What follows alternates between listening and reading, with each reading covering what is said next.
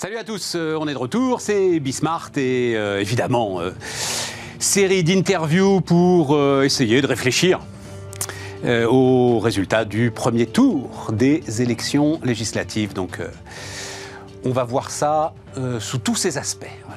Allez, c'est parti.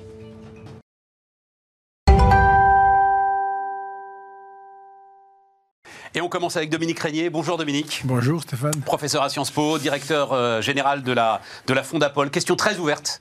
Qu'est-ce qui vous intéresse? Là, on est donc euh, quelques heures après. Oh, juste un truc que je veux préciser. Euh, le quotidien Le Monde donc, euh, vous avez suivi un peu euh, l'histoire. Elle est totalement anecdotique, mais quand même.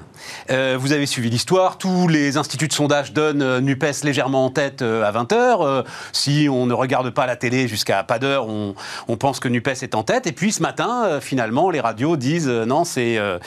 alors, on dit plus LREM maintenant. enfin bref, c'est la, la, majorité présidentielle qui est légèrement en tête.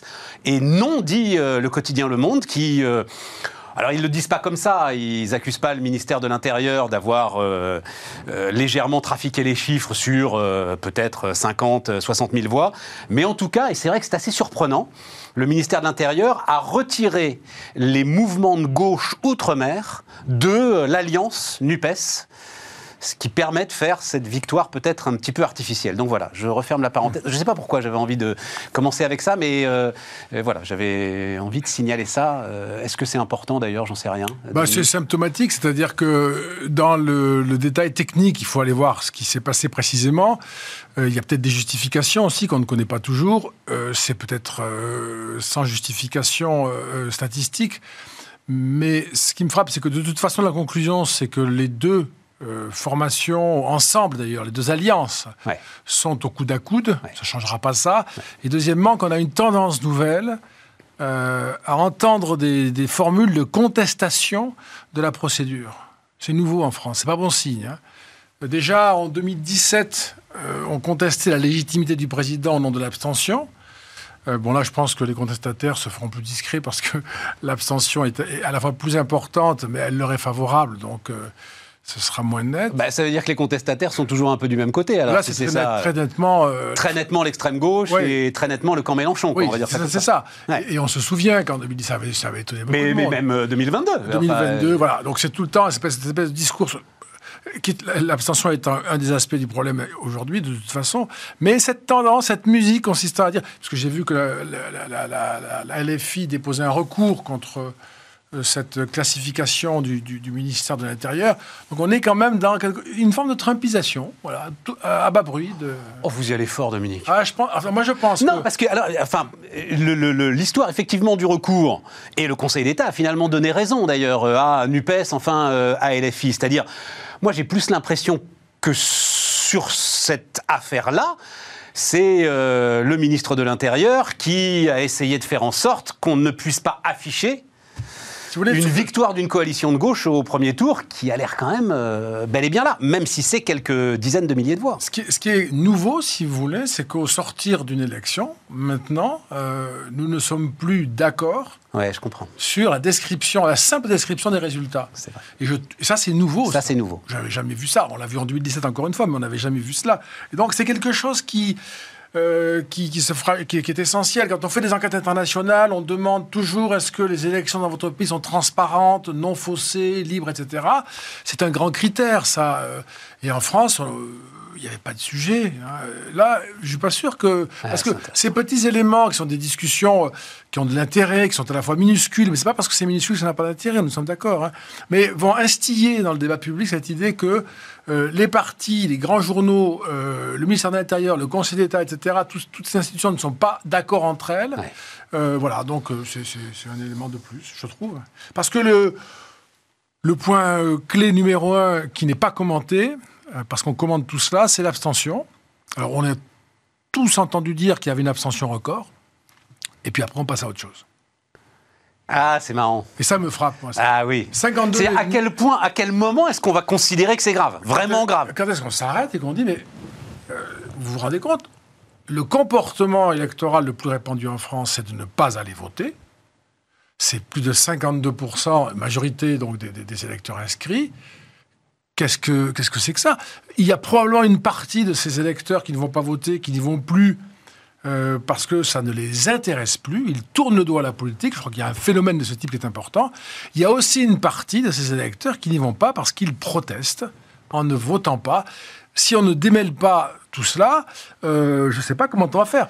Et, l'interprétation des résultats, elle est particulièrement dépendante de tout ça. Alors attends, Dominique, la Fondapol, donc, que vous aviez écrite d'ailleurs, hein, euh, une note très intéressante, juste avant le premier tour de la présidentielle où il y avait déjà de toute façon cette idée d'une abstention massive. Et donc, vous écrivez, les principales raisons indiquées montrent que l'abstention et le vote blanc procèdent moins d'un désintérêt pour la politique ou pour l'élection que d'une forme de protestation. 30% des répondants disent qu'ils pourraient s'abstenir ou voter blanc car les différents candidats ne leur conviennent pas. 24% car c'est la même politique qui est menée quel que soit le résultat, et 15% pour protester contre le système actuel. Ça, c'est ce que nous, nous, on mesure ça à la Fondation depuis 2019. Euh, on avait alerté sur la poussée du comportement abstentionniste.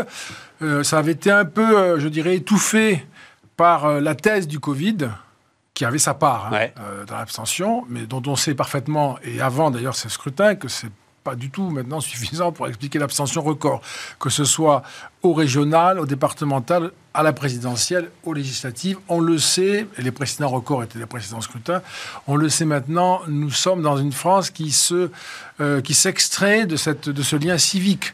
Et chez les jeunes gens, comme vous le savez, chez les Français de moins de 35 ans, c'est pas 50%, c'est 70% qui ne vont pas voter, qui Alors, ne sont pas allés voter lien avec la réforme des institutions ou pas C'est-à-dire, je lis, j'entends beaucoup, à partir du moment où on a euh, euh, lié par le quinquennat le vote présidentiel d'abord en plus et le vote législatif. Ensuite, on a vidé le vote législatif de son sens. Ça, c'est une remarque que je trouve vraiment très intéressante parce que euh, d'abord, euh, on peut faire cette hypothèse, même si moi j'aurais euh, plutôt tendance à, dire que c'est parce que les politiques ne sont pas efficaces que les électeurs ne se déplacent plus. C'est-à-dire qu'au fond, à chaque fois, c'est une forme d'humiliation. Soit mes idées ne sont pas représentées, soit quand elles le sont, elles ne débouchent sur rien, parce qu'on m'explique que c'est pas possible. Il y a un problème d'efficacité de du gouvernement. Mais c'est dingue quand on est à un taux de chômage le plus bas. On, sort d'une crise jamais vue de pandémie avec un taux de chômage à 7%. C'est, enfin, je dois vous avouer que moi, je suis profondément déstabilisé par le comportement des lecteurs qui. Mais alors, qu'est-ce que vous voulez de plus? Enfin, c'est presque la question que j'ai envie de leur poser si oui, je pouvais. On, pourrait.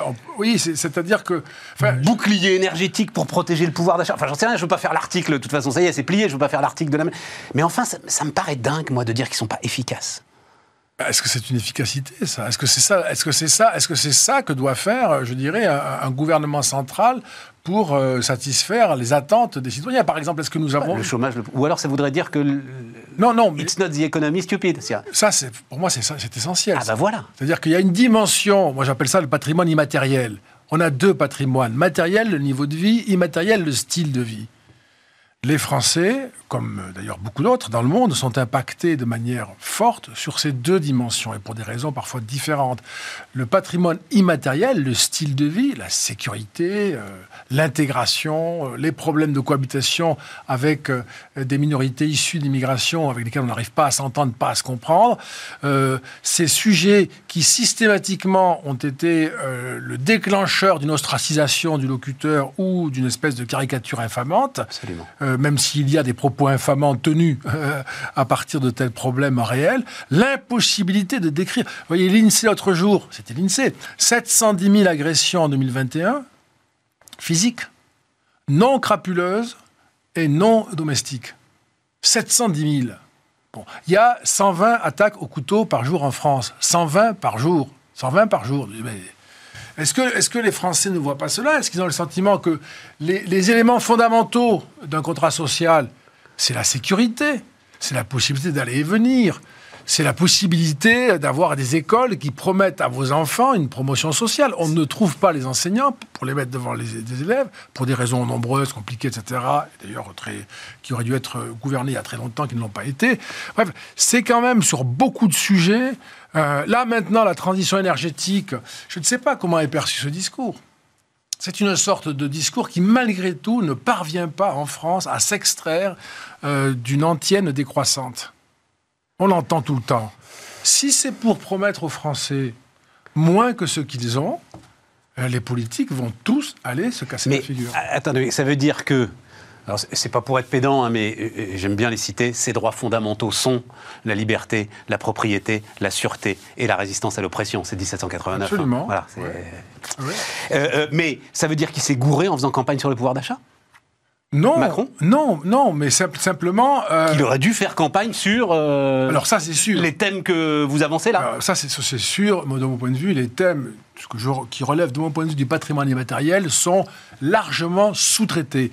D'ailleurs, vous le voyez bien quand on parle, quand on fait un déplacement en France, quand les, les personnalités politiques vont euh, quelque part, enfin en particulier du côté des macronistes, c'est toujours dans des métropoles, c'est toujours dans des, dans des réalités sociales qui existent, mais qui sont en France marginales. Les électeurs des 42 métropoles françaises, villes de plus de 100 000 habitants, si je fais un total, c'est 12% des inscrits. Est-ce qu'on nous parle Les... Attends. 42 métropoles. Les 42 plus grandes villes de France Ça fait 12%. Voilà. Et dedans, vous avez Paris. Bon qui, pèse beaucoup. Donc ça fait 12%. Et on a l'impression, je crois moi, que c'est ce que j'appelle la double crise de la représentativité. Il y a une crise politique, il y a une crise médiatique d'ailleurs, parce que évidemment, ce sont ces métropoles qui sont, Bien sûr. qui sont la, euh, je dirais, le biotope d'où émergent les journalistes, les politologues, les candidats, les machins, etc., les marketeurs, euh, ceux qui font euh, du packaging. Enfin, tout ça, c'est tout ça, c'est la même culture. Et donc, vous avez une France massive qui regarde ça et qui ne s'y retrouve pratiquement jamais, sauf quand c'était les Gilets jaunes. Parce que là, on passe, pas, on passe du statut de spectateur à celui de euh, protestataire. Dans la rue, en plus, on, s'est organisé sur Facebook, pas avec les partis, pas avec les syndicats, pas avec les médias classiques, sur Facebook entre nous, les ronds-points. Et là, on crée une crise majeure. Parce qu'on se, on, se représente soi-même. On n'a plus de représentants. D'ailleurs, ils ne voulaient pas aller aux élections, etc. Vous savez ça. Donc, tant qu'on n'a pas ça, si vous voulez, on a des thèmes qui sont plus ou moins des thèmes intéressants, importants, voire à la mode, ça dépend un petit peu. Mais à quel moment on est dans le sujet profond de la manière dans ce pays euh, Donc, est gouverné. proportionnel alors à ce moment-là. Réforme profonde des institutions, proportionnelle, pour que s'exprime davantage ce que vous décrivez là. Je vais apparaître paradoxal, et c'est vraiment pas mon intention, mais moi je pense que la réforme des institutions y compris la proportionnelle, ne sont absolument pas des réponses. Ce sont des, ce sont des réponses que l'on voit surgir comme les réponses euh, technophiles du type il faut voter à distance, Internet, etc. Ce sont des, des choses qu'on lance comme ça, euh, comme si le problème pour les Français était euh, l'existence des règles. Euh, c'est pas ça. Il y a des règles, vous faites de la politique, vous êtes élu. Voilà, traitez les questions que nous vous posons. Alors, certaines sont traitées, vous l'avez dit pour le chômage, il faut pas être, euh, faut pas, faut pas, on peut pas ne pas le voir. Mais il y a une telle absence sur, tout le reste, et puis une France à laquelle on parle, qui n'est pas celle qui existe, c'est quelque chose de tout à fait frappant. Tout de même, vous, vous en parliez, ça me paraissait vraiment très intéressant, ça. Euh, euh, l'inversion du calendrier électoral, bah, moi, ce qui me frappe, c'est quand ça s'est fait à l'époque, moi je, suis à l'aise, j'ai voté contre tout ça un, petit électeur parmi d'autres. Hein. Mais quand ça s'est fait à l'époque, on nous disait, comme ça, on en finira avec les cohabitations. Ben, on y est peut-être. Hein. Alors, on l'a fait. Déjà, avant, on connaît ce résultat. on nous disait, il faut revenir au septennat. je dis, vous allez peut-être vous stabiliser à un moment donné, parce que si vous bricolez comme ça les institutions, c'est que le problème, c'est vous, c'est pas les institutions. Et à droite comme à gauche. Hein. Un septennat non renouvelable, deux septennats, euh, un quinquennat non... Enfin, on, a, tout. Hein. Là, on peut à l'infini. Hein. Et, la cohabitation, on l'aura peut-être pas, mais on va être dans une situation compliquée. Mais, alors, le problème, c'est vous. Ça aussi, ça m'intéresse. Le problème, c'est vous. Vous qui? C'est-à-dire, tu sors quand même d'un appel d'air 2017 en ce qui concerne le personnel politique. Soyez fiers d'être des amateurs, disait euh, Macron. Un appel d'air sans précédent. Et on a l'impression que les gars sont tous au bout du rouleau. Usés, désabusés, euh, fatigués, euh, etc. Donc, si même ça, ce renouvellement profond du personnel politique, et en plus avec les Rennes, puisqu'ils avaient la majorité. Ça ne sert à rien. Moi, je, ne vois pas où est l'issue quand même. je vais réagir avec deux remarques qui sont fondamentales. Je pense qu'elles attrapent beaucoup de choses, et bien sûr ça va trop vite, mais une première remarque qui est, Euh, notre système collapse euh, parce qu'il ne sait plus, il ne sait pas que l'on ne fait plus de la politique comme ça, et en particulier dans un pays comme la France. C'est-à-dire que si on veut élire des gouvernements qui vont s'occuper de tout depuis Paris, aucun n'y arrivera jamais. Mais ça, pour le faire rentrer dans la tête des dirigeants, des opposants et de beaucoup de journalistes et d'universitaires, c'est presque. On n'y arrive pas. C'est non, non, non, à Paris, on va mettre plus, on va faire une commission machin, on va une manette de plus, etc. Ça ne marche pas. Et les Français voient bien que ça ne marche pas. Vous faites. vous organisez un pouvoir, ça, ça serait institutionnel et intéressant. Vous décentralisez vraiment. Vous responsabilisez vraiment, y compris fiscalement les collectivités territoriales. On leur donne de vrais pouvoirs on, éteint, on ne supprime pas, mais on éteint le statut fiscal de la fonction publique territoriale. On n'a pas besoin de ça. On l'éteint. À partir de, demain, on n'embauche plus que sous contrat ordinaire. Bon.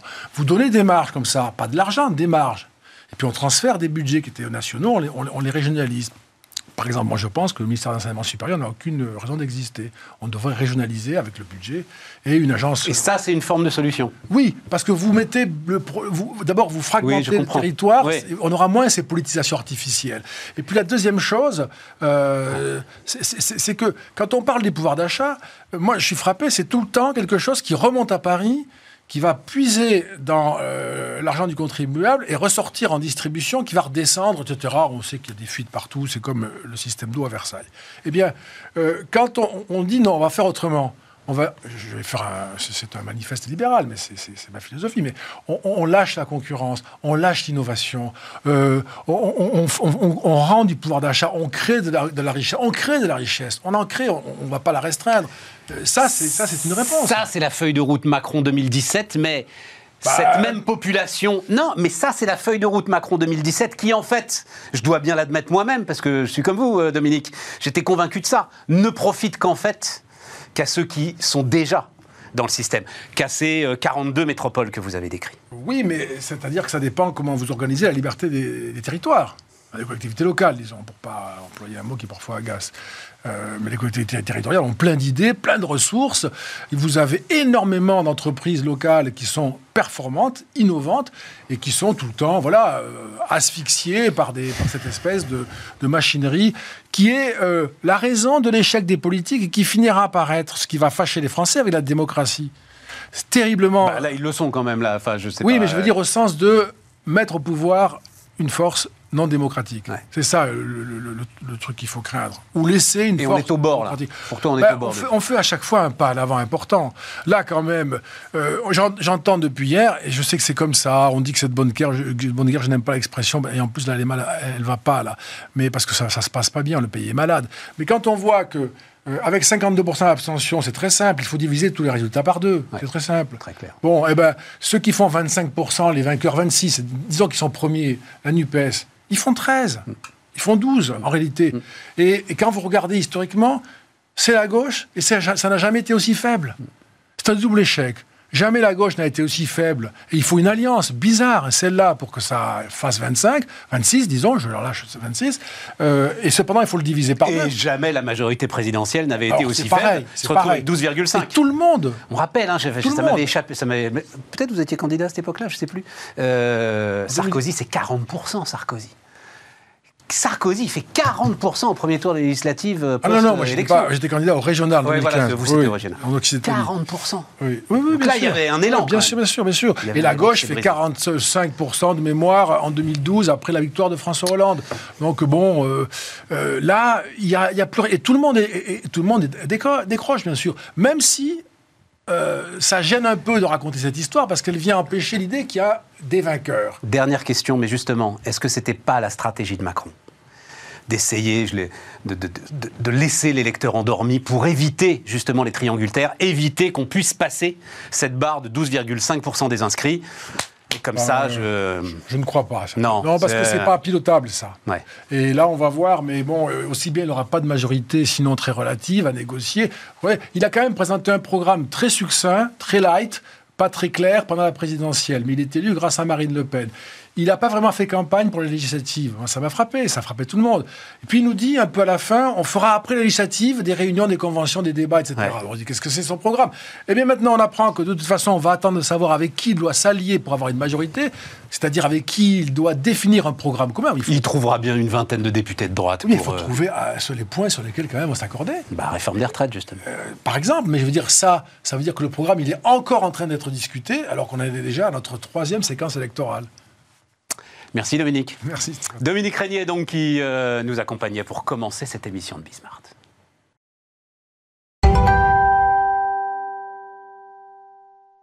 On repart et on repart avec Denis Père, euh, entrepreneur. Bonjour, euh, Bonjour, Stéphane. Denis. Même chose, question très ouverte. Qu'est-ce qui t'intéresse au lendemain de ce premier tour des législatives? Beaucoup de choses, beaucoup de choses. Euh, évidemment, le score de la NUP qui met en difficulté le président de la République, Ouais. euh, qui risque de ne pas avoir de, de majorité. Mais ça, c'est peut-être une bonne nouvelle parce qu'il ira probablement euh, Les chercher à droite. les chercher à droite. Je suis d'accord avec toi. Alors, sous réserve qu'à droite, il est en face de lui des vrais réformateurs. hein. Tout dépend un peu qui il aura comme interlocuteur. Si c'est David Lisnard, qui est tendance plutôt réformatrice, entre guillemets libérale, c'est bien.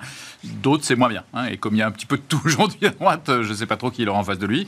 Donc, ça, c'est plutôt la Mais bonne comment nouvelle. ça, euh, David Lisnard David Lisnard, il n'est pas. Non, non, il n'a pas de il- fonction. Non, non, il a juste, bah, il a juste quand même, il a été le seul alors, à faire campagne. c'est- le héros de la droite libérale. Voilà, Voilà. aujourd'hui. hein, Voilà, depuis le héros de la droite euh, libérale depuis une bonne année. mois, là, une bonne hein, année, ouais, voilà, ça, exactement. ouais. Il a été le seul maire de Cannes, ouais. Il a est président de l'association des, des maires, Des de, France de France, aussi, de la absolument. MF. Il a été le seul à faire campagne objectivement. Il a été le seul courageux quelque part. hein. C'était le seul qu'on voyait soutenir les quelques députés euh, Nouvelle Énergie euh, qui l'accompagnaient.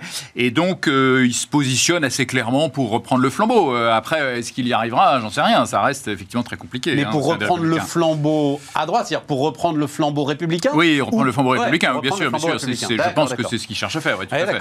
Ah oui, donc avec clivage très intéressant si tu as une bataille Vauquier-Lisnard, par, par exemple, exactement, Voilà, exactement, absolument. Et Vauquier qui est plus sur le régalien, euh, Lisnard qui est sur le régalien, mais aussi beaucoup plus sur les, les réformes économiques, qui parle beaucoup de cette suradministration, cette, euh, ce léviathan inefficace, etc. Enfin, des, des- des Le nouveau nœud gordien, il appelle ça. le nouveau nœud gordien, exactement. Gordien, voilà, voilà, un voilà, bouquin par référence effectivement à Pompidou, Voilà. tout à fait. Oui, non, non, absolument. Il est, non, non, il est intéressant à suivre, je pense. Donc ça, ça sera, je pense, un sujet intéressant. Après, le score de la NUP. Alors le score de la NUP, je crois que quand on regarde la- le, le total de chacun des partis qui, qui agrègent la NUP, en fait, apparemment, leur score est pas tellement plus élevé qu'en 2017. Non. Simplement, ils pèsent plus, quoi. Ils sont. c'est le euh, scrutin voilà, majoritaire. Scrutin majoritaire, donc ils, Ils sont vont se retrouver donc euh, voilà, ils se retrouvent exactement. Donc, euh, donc effectivement, ils représentent un danger euh, avec un programme complètement fou, enfin complètement sidérant, enfin une espèce de néo-collectivisation. Enfin, on est déjà dans un régime qui est assez collectiviste, mais là, c'est vraiment radical. Quoi. On va passer à 72% de dépenses publiques hein, euh, euh, dans le PIB. hein. c'est juste démentiel. Quoi, hein. On est déjà le pays qui a la dépense publique la plus élevée au monde. Ben, on sera alors là euh, record absolu. Donc, on est en route vers la Corée du Nord ou vers je sais pas Bon, quoi. mais là, à la limite, sur Bismarck, on n'a pas vraiment oui, besoin d'aller voilà. discuter du Voilà, programme de la NUP. Je- Voilà, il n'y a pas besoin Ne- d'en ne- parler. non, non, il n'y a pas besoin d'en parler beaucoup, Denis. Mais enfin, mais oui, mais enfin, après, il y a parmi les téléspectateurs des gens qui peuvent aider à diffuser ce message autour d'eux, Bon. qui est quand même un vrai sujet parce que ce qu'on a observé aussi, c'est, qu'il y a pas mal de jeunes qui ont voté pour la NUP aussi, et des jeunes y compris de catégorie CSP+, voire plus plus. Moi, j'en ai croisé quelques-uns ces dernières années, ces derniers mois surtout, euh, qui étaient convaincus que la NUP avait beaucoup de sens. Et, et- et ça, c'est inquiétant. C'est parce que je pense Mais vous n'étiez pas un peu anard quand vous aviez 18 ans, euh, Denis alors moi, Forcément, moi, on l'a j'étais tous pas- été, enfin, bon Moi, Dieu j'étais- un peu un art de droite, peut-être. C'est comme ça que l'histoire se définit. J'aime bien Ouais. J'étais un peu un art de droite. Moi, j'étais assez libéral, effectivement, déjà, mais très, très fort. Et euh, donc, non, non, mais oui, bien sûr qu'il y a ce côté-là qui est sympa et qu'on peut comprendre à cet âge-là. Mais ce qui manque quand même, je trouve, c'est une lecture critique par rapport à, ces- à ces- cette idée folle de- de- de- de- d'explosion de, la dépense publique, comme, comme si la dépense publique allait régler tous nos problèmes. Euh, Il y, a- il y a clairement un déficit d'éducation, de pédagogie. quoi. C'est- Il y, y y a 40 ans d'abonnement obligatoire alternative économique, quand même, hein, au sein de l'éducation nationale, euh, à peu de choses près. Euh, mais moi, et, en et fait, qu'on paye aujourd'hui.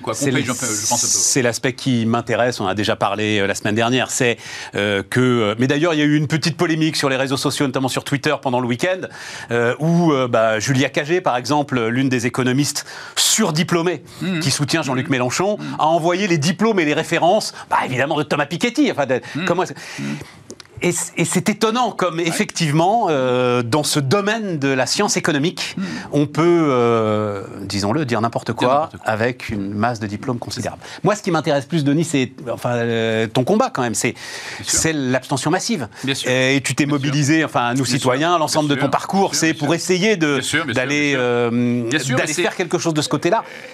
On a l'impression que rien n'est Non, possible pour non, essayer de. Non, l'abstention continue, mais même est même plus élevée effectivement encore qu'elle l'était en 2017, légèrement plus élevée. c'est très spectaculaire, Et, je pense que ça s'explique par le- la relative absence de résultats, en tout cas l'insuffisance de résultats, parce que l'absence de résultats c'est quand même faux. Il y a eu chez Macron, euh, Emmanuel Macron a pris un certain nombre de vraies bonnes décisions, mais pas suffisamment pour que le Français moyen décide de, de- d'accorder de nouveau du crédit à la parole publique. Et, et- et alors cela dit, il est quand même, il a quand même été réélu, il est quand même pas loin d'avoir une majorité à l'Assemblée, donc il fait quand même un parcours qui est assez remarquable dans les circonstances actuelles, mais il y a quand même un discrédit de la parole publique qui est considérable. Et je pense que Macron a réussi spécialement bien parce qu'il a su effectivement s'ouvrir à la société civile. Il a su associer pas mal de gens de la société civile, alors souvent qu'à des postes un peu subalternes. hein, euh, euh, quand on regarde ses ministres, c'est quand même tous un peu des vieux briscards de la politique.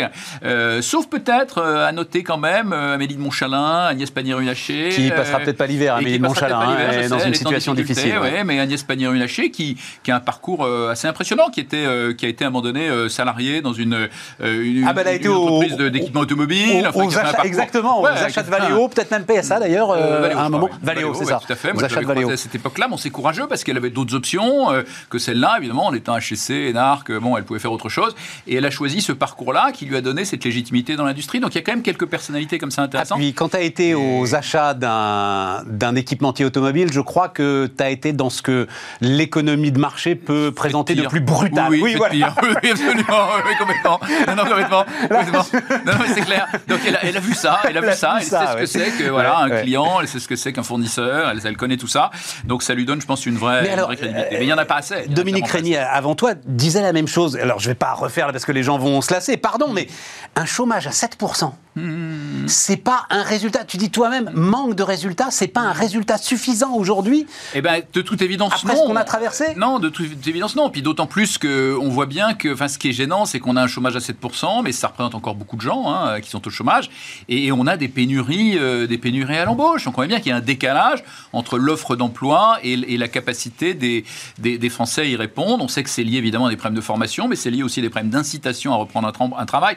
Donc il y a tous ces sujets-là, et puis on voit bien qu'il y a quand même plein d'autres sujets qui n'ont pas été résolus. Je veux dire, l'éducation est en crise grave, euh, l'hôpital public est en crise très grave, euh, et même en train de s'effondrer Ouais, littéralement. Euh, mais c'est intéressant parce que là, on va peut-être enfin rentrer dans le vif du sujet, qui est- moi j'ai essayé de mettre dans la campagne aussi des Républicains récemment, qui est, qui est le problème de l'organisation de, de, de, de la fonction publique, des, des services publics. Toi, sont tu penses que ça peut se faire à coût constant Parce que c'est ça le Ah, sujet. Là. complètement. Ah oui, oui, Hôpital, ah oui, éducation, sûr, la mer se retire, hein, juste d'un mot. Bien sûr. Banque Centrale Européenne, c'est fini. L'argent gratuit, c'est fini. Non, non, bien sûr. À coût constant, ça peut se Oui, mais je, je pense même à coût inférieur. Enfin, quand on, quand on regarde l'hôpital public, les chiffres sont connus, hein, c'est des chiffres de l'OCDE, euh, enfin l'hôpital français en général, pas que public.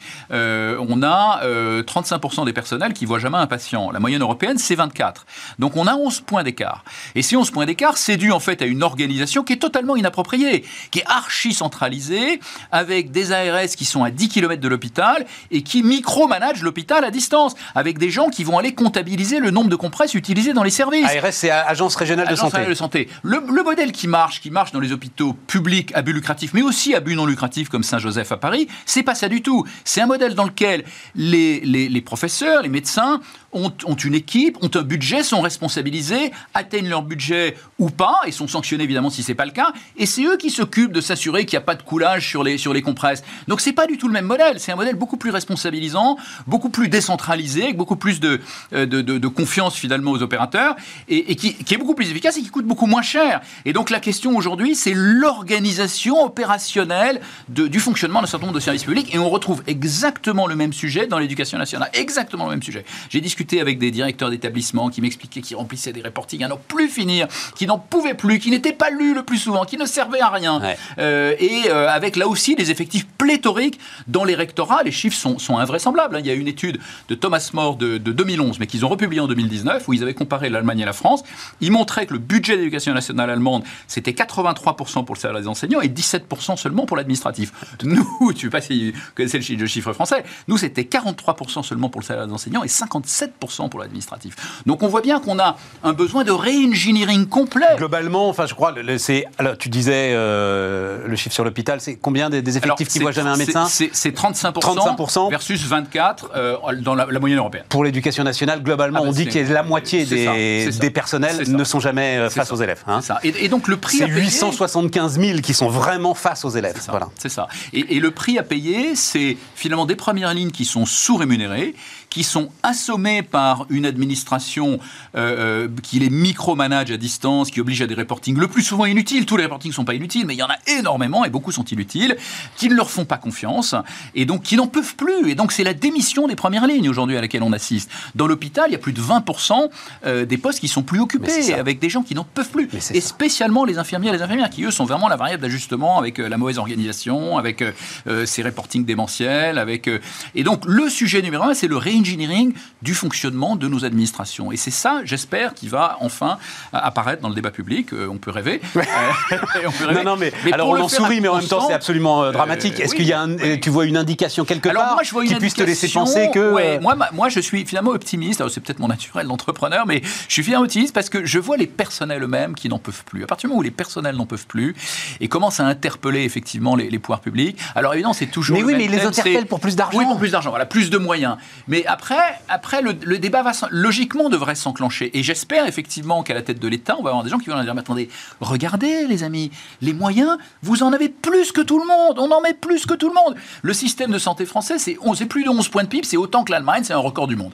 Donc, est-ce qu'on a un problème de moyens? Évidemment que non. Évidemment que non. Donc, il faut leur répondre désolé, mais c'est pas un problème de moyens, c'est un problème d'organisation. Mais encore faut-il effectivement qu'à la tête de l'État, il y ait des gens qui pensent différemment en termes d'organisation et qui pensent effectivement comme sont organisés les hôpitaux publics, euh, privés, à but lucratif ou pas, qui ont effectivement ce principe de subsidiarité, de confiance euh, au personnel, qui gèrent leurs équipes, qui gèrent leurs moyens, qui sont récompensés ou sanctionnés. Au passage, ça existe dans un hôpital, de façon assez amusante. Ça m'a été dit par Philippe Juvin, avec lequel j'avais sympathisé pendant mon passage aux Républicains, euh, qui est chef de service à, Pompidou, qui m'avait dit Mais Denis, il y a un hôpital, puis ça a été repris dans les médias récemment, ça a été confirmé, il y a un hôpital public qui fonctionne comme ça, c'est l'hôpital de Valenciennes. L'hôpital de Valenciennes, il est organisé exactement comme je viens de le décrire, et alors il a une performance extraordinaire.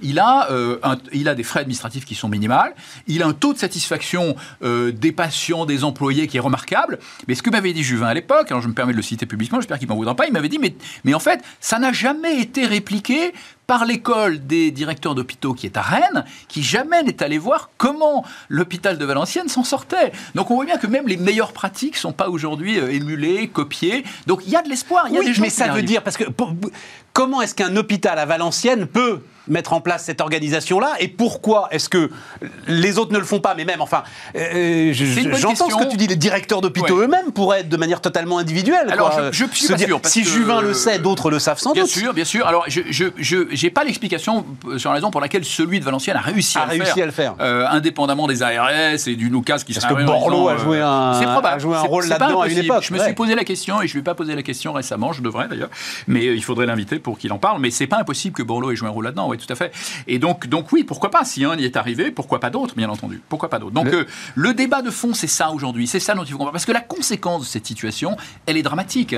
Euh, cette situation d'une dépense publique qui est totalement inefficace dans tous les domaines, c'est évidemment derrière le surcoût pour le pays et pour l'économie. C'est le fait qu'on a des prélèvements hors de contrôle, 6 points de PIB de plus que la moyenne européenne, 140 milliards d'euros. Alors la NUP veut en rajouter 250.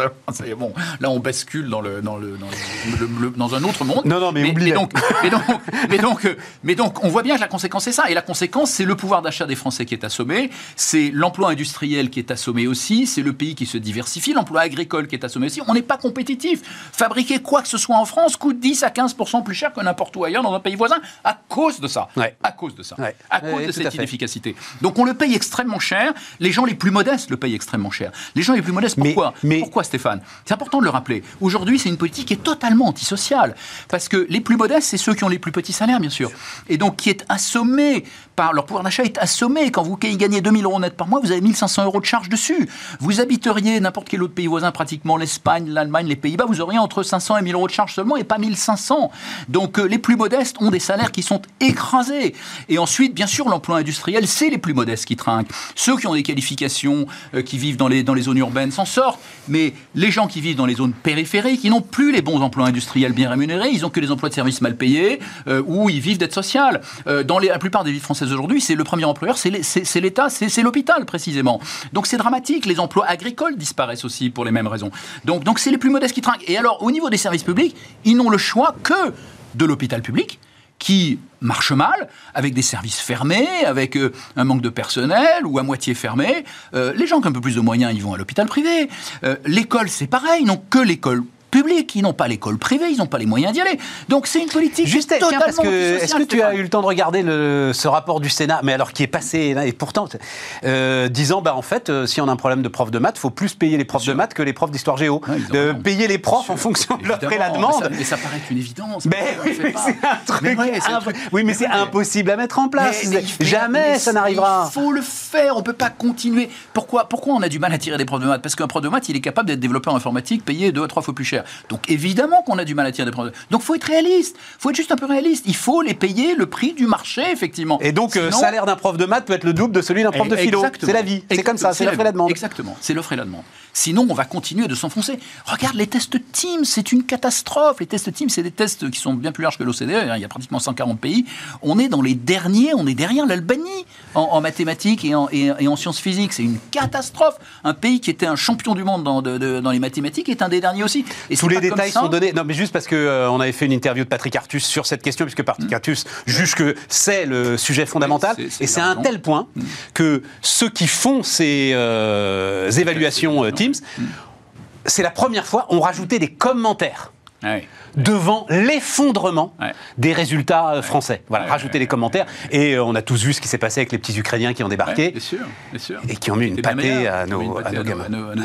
Et c'est gravissime parce qu'on ne le dit pas suffisamment, mais dans l'économie de la connaissance dans laquelle on est aujourd'hui, la seule manière de créer de la richesse et de justifier nos dépenses sociales très élevées, notre modèle social qui est généreux, et tant mieux, c'est évidemment de créer assez de richesse. Pour créer de la richesse, il faut des gens qui sachent résoudre des problèmes de maths et des problèmes de physique. Il faut d'excellents ingénieurs. Si on n'a pas d'excellents ingénieurs, on sera incapable de financer notre dette, on sera incapable de financer notre dépense sociale. La réalité, là, euh, Denis, telle que tu vois, là, juste euh, pour finir, euh, en termes de sens politique. Euh, Macron, il a perdu, je regarde, la majorité sur 5 ans, elle a perdu un million de voix. Oui.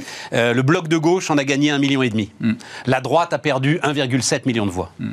Ouais.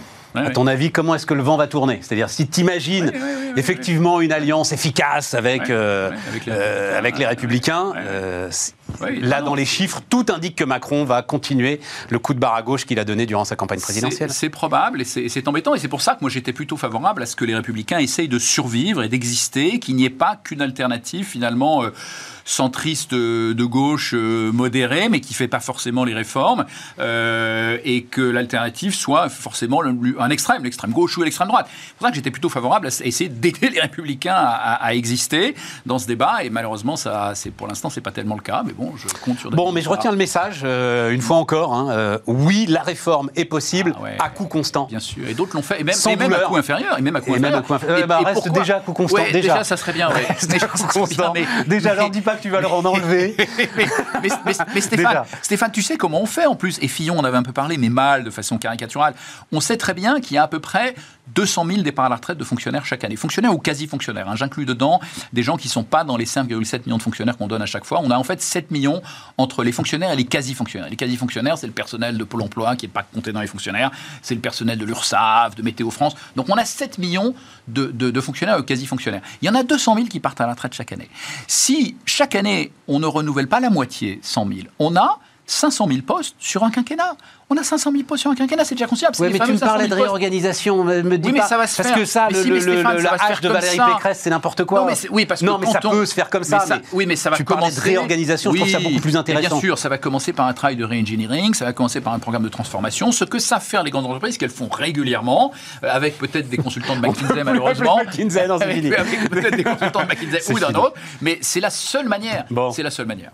Merci euh, Denis. Merci Stéphane. Denis Père qui nous accompagnait, euh, dernière partie de Bismarck tout de suite.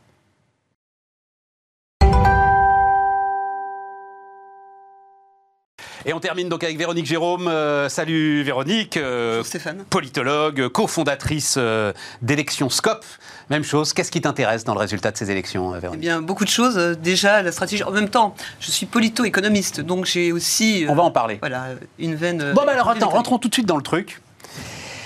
J'ai commencé avec Dominique Régnier. Euh, Dominique Régnier qui, en gros, sans le dire comme ça, mais dit faire campagne sur l'économie, ça a été une grosse erreur.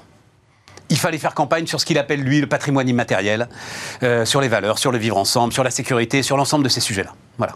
Et, et, euh, euh, 7% de taux de chômage, euh, une inflation deux fois inférieure en France à ce qu'elle est dans les autres pays européens. À aucun moment, le président de la République n'a réussi, visiblement, à en avoir le crédit, alors que les résultats sont quand même spectaculaires, même s'ils nous coûtent une fortune. Ouais, Qu'est-ce que tu, alors, qu'est-ce que tu réponds à ça Il y a plusieurs choses. Le, it's the economy stupid, c'est toujours l'économie. Et l'économie, quand on pense aux élections, il faut penser à l'économie. Quand on pense à l'économie, il faut penser aux élections. Il y a toujours un impact parce que finalement, l'électeur, il est électeur, il est contribuable, il est là, euh, il chef d'entreprise. est- Tu peux pas avoir de Et- meilleurs résultats que ceux qu'aligne Macron là, euh, au moment de, cette, euh, de ces élections. Ben, Et pourtant, il n'arrive pas à avoir une majorité absolue. Voilà, il aurait pu avoir un, un- un meilleur résultat en termes, en termes électoraux, mais sur l'économie, peut-être qu'il y a un écart entre la réalité des chiffres et le ressenti. Peut-être aussi qu'il y a des éléments qui font qu'il y a un manque de crédibilité. Parce que le soutien politique, il est, il est euh, manquant avant même qu'on ait les élections. Un président qui vient d'être élu et qui n'a pas d'état de grâce, qui est à 41% de satisfaits, et donc à 53% de mécontents, parce qu'il y a un petit écart, mais qui a plus de mécontents que de satisfaits, alors qu'il vient d'être élu. Là aussi, il y a un problème, puisqu'il y a une majorité normalement qui se porte euh, sur euh, le candidat que l'on élit. Et le lendemain, il doit avoir les mains libres. On est en plein On est d'accord. un mariage, un On est on est en plein état de grâce, et donc il en profite, il met en place ses réformes, etc. C'est ce à quoi il pouvait s'attendre, d'autant que normalement, les élections législatives sont des élections, comme le disait fort bien Jean-Luc Parodi, des élections de confirmation, voire d'amplification. Là, ce sont des élections de correction. Euh, si on regarde un peu les choses, il y a une correction. Enfin, on n'est qu'à l'aube du premier tour, attendons le second tour. Mais euh, avec Bruno Jérôme, Élection Scope avait fait un modèle, a fait tourner un modèle qui a tourné très longtemps, puisque on a publié en 97 une prévision qui avait été réalisée en 96 et qui annonçait qu'en cas de législative, la droite perdait. C'était un modèle qui annonçait, euh, annonçait le pire. Les sondages, euh, à cette période-là, pensaient que la droite pouvait être élue. Donc, euh, Paul Céline France, c'est un élément qui avait montré que le modèle avait des, des capacités à, à trouver des éléments explicatifs. Qu'est-ce qu'il disait là? Explicatifs, Qu'est-ce qu'il disait là, le modèle? bah, le modèle, ce qu'il disait, c'est pas Sur de majorité. 2022. Mais pas sur de majorité 2022, pas de majorité absolue. Pas de majorité absolue pour, pour, pour le, le- le camp euh, de- d'Emmanuel Macron. Euh, alors, bon, Malgré ses résultats économiques. Oui, parce que finalement, euh, c'est un peu un effet de, de- de compensation. Quand euh, ça va mieux sur le plan du chômage, euh, les électeurs regardent un peu, regardent ailleurs et se disent, mais finalement, et euh, la guerre en Ukraine, euh, le, le- le quoi qu'il en coûte, la facture qui s'alourdit, l'inflation qui revient au galop, parce que finalement, on pourrait même se faire une bataille de chiffres. 5,2 à fin mai en glissement, mais si on regarde les chiffres que l'on donne à l'Union européenne, c'est l'indice des prix harmonisé, c'est 5,8. Donc là, on peut pas dire. Et quand on entend Oui, mais le reste de l'Europe est à d'apostasie- 8, Véronique. Mais oui, le mais, oui, nous, on a, on, a mis, on a mis le prix pour ça. On Bien sûr, qu'il en coûte. L'Europe nous rattrape. Les pays qui sont bien aujourd'hui ne seront plus demain, ça on peut le garantir. Il y, a, il y a des prévisions qu'on peut faire sans trop de problèmes. Et puis, ce que je voulais dire aussi, c'est que cette espèce d'apostasie du politique qui essaie de nous dire, comme, la, comme essayer de le faire euh, à la fois Eric Woerth ou- ou Bruno Le Maire, de dire, mais faut pas s'affoler, c'est pas grave. Euh, le- le- les problèmes budgétaires dans la bouche d'Eric Woerth, dans la bouche même d'Eric Ah, ça. Woerth, euh, ça paraît irréaliste. L'invention du déficit en dynamique. On ne peut pas, Ah on oui. ne peut pas imaginer que euh, il suffit de, de- de- de décréter. On fait des effets d'annonce, on décrète. Et j'ai l'impression de retourner quelques années en arrière avec François Hollande, qui avait commencé par du déni qui ne voulait pas voir la réalité, je vais inverser la courbe du chômage, etc. Enfin bon, là c'est un autre débat, mais je vais inverser, qui a mis au défi l'Union européenne en présentant des comptes qui n'étaient pas euh, aux normes, et qui au final a fini par le, par, bah, par le Non, non, mais attends, par- Véronique. Et on est dans cette idée là, Mais, on mais, essaie mais de manipuler. tu crois qu'il y a une angoisse de la dette au sein de la population là aujourd'hui Non, qui mais ça est plus- encore. non, Mais c'est pas a- ça qui explique les Il mauvais n'y a pas résultats d'angoisse de la dette, il n'y a pas d'angoisse du budget, il y a l'angoisse du lendemain. C'est le, le- le- réel, la réalité. Euh, Les électeurs ont un côté court-termisme, on ne peut pas leur reprocher. C'est de voir le pouvoir d'achat. Aller dans n'importe quel euh, hypermarché, vous voyez bien que les étiquettes commencent à flamber. Euh, En plus, on voit aussi des, des- de, petites pénuries qui, qui mettent dans cette, dans cette idée, dans cette ambiance de ça va mal. Et ça, ce ressenti, il ne peut, pas, euh, il peut pas être traduit autrement. Et là encore, les électeurs ne regardent pas les, les, les comptes de la nation, de l'INSEE, pour Je attendre comprends. à la fin de, Je comprends, du je trimestre. comprends, je comprends. Donc eux, ils ont un ressenti. Et leur ressenti, il passe par que faire demain. Et ce que l'on voit aussi, Ça veut dire. Attends, attends, parce ils que. épargnent plus. Oui, Non seulement ils consomment moins parce qu'il y a de l'inflation, mais ils épargnent. Ça veut dire que cette histoire de pouvoir d'achat, parce qu'il y en a. Ah oui, c'est plus une histoire. T'es toujours perdant, en fait. C'est un roman. Mais oui, mais C'est un roman. Et à faire campagne là-dessus, t'es toujours perdant. Mais bien sûr. Surtout que- quand t'es aux manettes. Bah, bien sûr, On te parce que- reprochera toujours de pas en faire assez. Mais on peut jamais gagner. Enfin, ouais, ça. Le marché, il a offre et demande. Donc, et l'État, il est des deux côtés du marché. Il peut gagner parce qu'en tant qu'emprunteur, il se dit finalement, il y a l'érosion monétaire avec le taux d'inflation qui érode le taux d'intérêt. Mais euh, il va aussi devoir se poser la question de l'indexation des revenus sur l'inflation. Et là, l'indexation, il n'y coupera pas. Les, les- les- D'ailleurs, Enfin, ça commence avec les retraites. Hein. Jean-Luc Mélenchon, il va, il, joue sur du velours parce qu'il commence à, envoyer des chiffres. Quand on envoie les chiffres du SMIC, etc., et qu'on dit qu'il faut, euh, ben, faut un rattrapage. Alors c'est pas, je, dirais les choses clairement, c'est pas complètement euh, irréaliste. Et ceux qui nous écoutent, euh, qui qui sont à des niveaux de salaire, quelqu'un qui gagne l'équivalent du prix d'un smartphone pour le mois, ou même pas. on peut pas lui reprocher de vouloir une indexation. C'est tout à fait logique. Bien sûr. C'est inévitable. Bien sûr. Après, ce qu'on ne fait pas, c'est qu'on ne, on ne laisse pas, on ne, on explique mal, on ne passe pas le message, on ne fait pas comprendre que le quoi qu'il en coûte, c'est pas de l'argent magique. Euh, on a laissé dire l'argent magique. Aujourd'hui, euh, les réalités arrivent. Et il y a un, un très bon article de François Langlais euh, dans Le Figaro, je crois, ce week-end, qui essayait de, de- de remettre un peu les choses en, en œuvre, de, de dire un peu, ben, finalement. euh, euh, Milton Friedman avait raison, la politique monétariste, quand on, fait marcher la planche à billets, la création monétaire, elle se retrouve dans l'inflation. La, création monétaire, ce n'est que de l'inflation. Et ce que je voulais dire, j'ai bien aimé l'image qu'il avait donnée en disant, quand une voiture a le moteur qui ne fonctionne plus, il suffit ça ne sert à rien de réparer les essuie-glaces. Si le moteur est, est HS, réparer les essuie-glaces ne sert à rien. Et je dirais pire, là, ce qu'on essaie de faire, c'est du en même temps. C'est-à-dire qu'on appuie sur l'accélérateur parce qu'on peut pas le lâcher. On est engagé, le quoi qu'il en coûte, on peut pas l'arrêter brutalement. Et en même temps, on appuie sur l'accélérateur. En même temps, on veut essayer de freiner parce qu'on se dit que le déficit, deux fois ce qui est autorisé, pratiquement 5,6 annoncé, on ne pourra pas tenir longtemps. Mais le problème, c'est qu'on n'a pas de croissance et on ne décrète pas le taux de croissance. Une croissance qu'on attendait à 4%, révisée à 2,4%. On fait quoi avec 2,4 de croissance? Ça nous éloigne un peu des élections, tout ça, euh, Véronique. Ah, mais Je veux bien revenir dans les élections. C'était no- no- notre sujet, c'était les élections, c'était pas la Voilà. Ah bah, conjoncture économique et encore moins euh, l'explication de l'inflation. expliquer l'inflation par la politique monétaire, pourquoi pas? Mais moi, ça me semble un peu court. Mais il y a- euh, il y voilà. il y a- il y a le quoi qu'il en coûte qui a alimenté la façon dont on a sans doute, mais il y a énormément d'autres choses qui ont alimenté cette sur inflation. enfin, sur la politique, pour vous montrer qu'il y a aussi d'économie, pour te montrer qu'il y a aussi d'économie avec la politique. C'est la, la stratégie formidable de Jean-Luc Mélenchon. C'est l'union. Il a fait un cartel.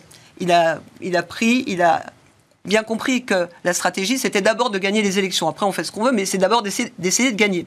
Alors, se euh, positionner comme un prétendant au poste de Premier ministre, ça c'est complètement... Mais je ne comprends même pas qu'on ait laissé dire des choses aussi importantes, aussi graves. Mais pourquoi? Parce que les lecteurs qui ne, qui n'a pas qui ne comprend pas tout dans le fonctionnement des législatives, etc. Si on le laisse voir Jean-Luc Mélenchon dire Élisez-moi Premier ministre, il comprend pas le, le troisième, quatrième degré. Mais qu'est-ce qu'il y, a besoin de- y a besoin comprendre de degré C'est Oui, on, on aurait pu l'élire. Enfin, si les électeurs l'avaient voulu, ils auraient pu élire Jean-Luc Mélenchon Premier ministre, comme euh, ils ont élu Lionel Non, mais- Jospin Premier ministre, Ah, comme ils ont élu Jacques Chirac Tout est en ouvert, 86 sauf, qu'il faut quand même un, un degré de, de- de- de crédibilité et que dans les programmes qu'il annonce, euh, faire marcher les multiplicateurs keynésiens comme ça en mettant des hypothèses D'accord, Véronique, le sujet, quand tu disais élisez-moi voilà. Premier ministre, le sujet c'est D'accord. Régime parlementaire, le camp majoritaire désigne son Premier ministre. On peut laisser croire que c'est le président de la République, la réalité Au c'est non. final, ça arrivera ça, de toute Exactement. façon, au final, parce que sinon, euh, et, mais bon, on a le droit à un 49.3 et pas plus. Ce que je voulais dire sur les, sur les, sur les, sur l'union, c'est que le problème d'une union, c'est qu'elle finit toujours par révéler des, des aspérités, par révéler des, des, des- problèmes, par révéler le fait que l'union, elle est faite d'éléments hétérogènes. Et là, on a une certaine hétérogénéité au sein de, de l'ANUPS. Parce que, euh, alors, je ne sais pas comment on peut l'expliquer, mais rares sont, enfin, on a peu euh, de dissidents PS, ils ne sont pas très nombreux, mais ils donnent de la voix. Euh, ils ne s'attendent pas à faire euh, des étincelles, mais ce qui se passe maintenant, c'est que chacun se dit bon, voilà, on est dans l'union, chacun est dans une forme de statu quo. Et quand on a cette situation, il y a trois réactions possibles. C'est le statu quo, c'est-à-dire je suis loyal, je vais me soumettre aux contraintes de l'Union. C'est l'autre possibilité, c'est je sors, je fais des éclats, je laisse tomber, je, vais en dissidence. Euh, et puis euh, l'autre l'autre possibilité aussi, euh, c'est finalement de ne pas faire l'union et de faire ce qu'a fait LR, de dire j'aurais pu faire l'union, mais finalement qu'est-ce que j'ai à gagner, qu'est-ce que j'ai à perdre? J'ai peut-être plus à perdre. Mes convictions, mon, finalement, ce qui fait ma, ma, ma ligne directrice. Et c'est une stratégie contre stratégie. Alors, à court terme, tu vas me dire, la stratégie d'LR, pour même pas avoir 100 députés, franchement, euh, passer de, de 100, de, de, d'un peu plus de 100 députés, mais- de 120 députés. Non, non, mais attends, à, attends, moi ça euh, m'intéresse ça, la on stratégie. 70, mais- oui, mais- la stratégie des LR, là, là, qu'on le veuille ou non, euh, Macron, c'est vers eux qu'il va se tourner pour avoir une majorité. Et dans ces cas-là. euh, C'est le parti charnière. Ah, bah, le on parti d'accord, c'est ce charnière. qu'on a dit, c'est ce qu'on a écrit le 31 mai. C'est lui qui tient une grande partie des rênes, quand même. Et c'est assez intéressant de voir finalement que euh, LR est à la fois gagnant-perdant. Perdant parce qu'elle perd des sièges, mais gagnante parce qu'elle peut retrouver cette position de pivot, cette position de faiseur de loi. À défaut de faire les lois, elle fera, les- elle fera le roi. Exactement. Voilà. Ça, c'est une... Alors maintenant, le- la difficulté, ça va être d'être crédible vis-à-vis des lecteurs, de ne pas euh, se dédire, parce que s'ils s'engagent, ce qui est la, la parole qui est donnée, c'est de dire vous, vous nous, vous nous donnez des sièges, on sera là et on va être en contrôle, en contrôle de l'activité du président et on imposera. On imposera des modifications, etc. À condition qu'on puisse imposer. Parce que parfois, quand on vote un paquet de mesures, euh, on vous dit c'est à prendre ou à laisser, ça va être compliqué. Mais euh, là, il y a un gros problème de crédibilité. Il faut absolument, si LR veut euh, l'emporter et veut se reconstruire, parce que sur ces bases-là, c'est plus possible, si LR veut se reconstruire, il faut qu'il prenne un engagement et un engagement crédible vis-à-vis des électeurs. Deux minutes, Véronique, deux minutes. L'abstention, euh, on voit beaucoup les institutions mises en cause, c'est-à-dire cette idée que euh, après la présidentielle, le vote législatif a perdu de son importance. Réponse courte. Le vote législatif a perdu son importance. euh, Alors là, il est peut-être, en train de le euh, il y a- retrouver, mais- Voilà, il y a un électeur sur deux, euh, il y a un peu plus d'un électeur sur deux qui se dit voilà, c'est utile, mais qui, qui, qui pense aussi le contraire. Mais euh, finalement, le- le- l'abstention, ça vient aussi du fait de, de- de- des électeurs qui sortent. Ils sortent du jeu parce que l'offre électorale ne leur convient pas. Et elle est Ouais. d'autant plus euh, difficile à comprendre de leur part qu'elle est réduite. L'Union a réduit l'offre électorale, l'offre politique. Donc l'électeur se dit finalement, l'électeur PS a peut-être pas envie de voter pour un LFI. Et ça, c'était le problème. Après, tout reste à, Intéressant, ça, personne ne parle de ça. reste à savoir. Que si- cette union NUPES, effectivement, a réduit l'offre politique. Mais bien sûr. Si tu avais envie de voter écologiste, par exemple, tu étais obligé de voter Mélenchon. Je ne sais alors- pas si Yannick Jadot a voté Mélenchon, on le saura jamais. hein. Et- dans le et secret se- de l'isoloir. Et euh, ça va se reproduire sur les duels, parce que là, on va avoir quand même un nombre conséquent de duels. Si j'ai bien entendu Jean-Luc Mélenchon hier soir, il nous annonce 500 euh, candidats, prés- enfin, les, candidats présents dans 500 circonscriptions. Ouais. Donc, si face à un NUPES ou face à un NUPS, j'aime pas trop le terme, enfin bon, face à un NUPS, s'il y a un LR, que font les électeurs euh, de Emmanuel Macron? Voilà, donc il va falloir choisir aussi. Et à force de diaboliser, à force d'user du, du- du vote utile, euh, Emmanuel Macron a diabolisé le RN. Maintenant, il diabolise euh, Jean-Luc Mélenchon. Qui reste-t-il à diaboliser? À force de diaboliser, on prend le risque de, de rendre le diable de plus en plus, euh, je dirais, puissant. Et peut-être un jour, euh, Séduisant. voilà. Véronique Jérôme qui donc concluait cette émission de Bismart. On se retrouve demain. Bonne soirée à vous.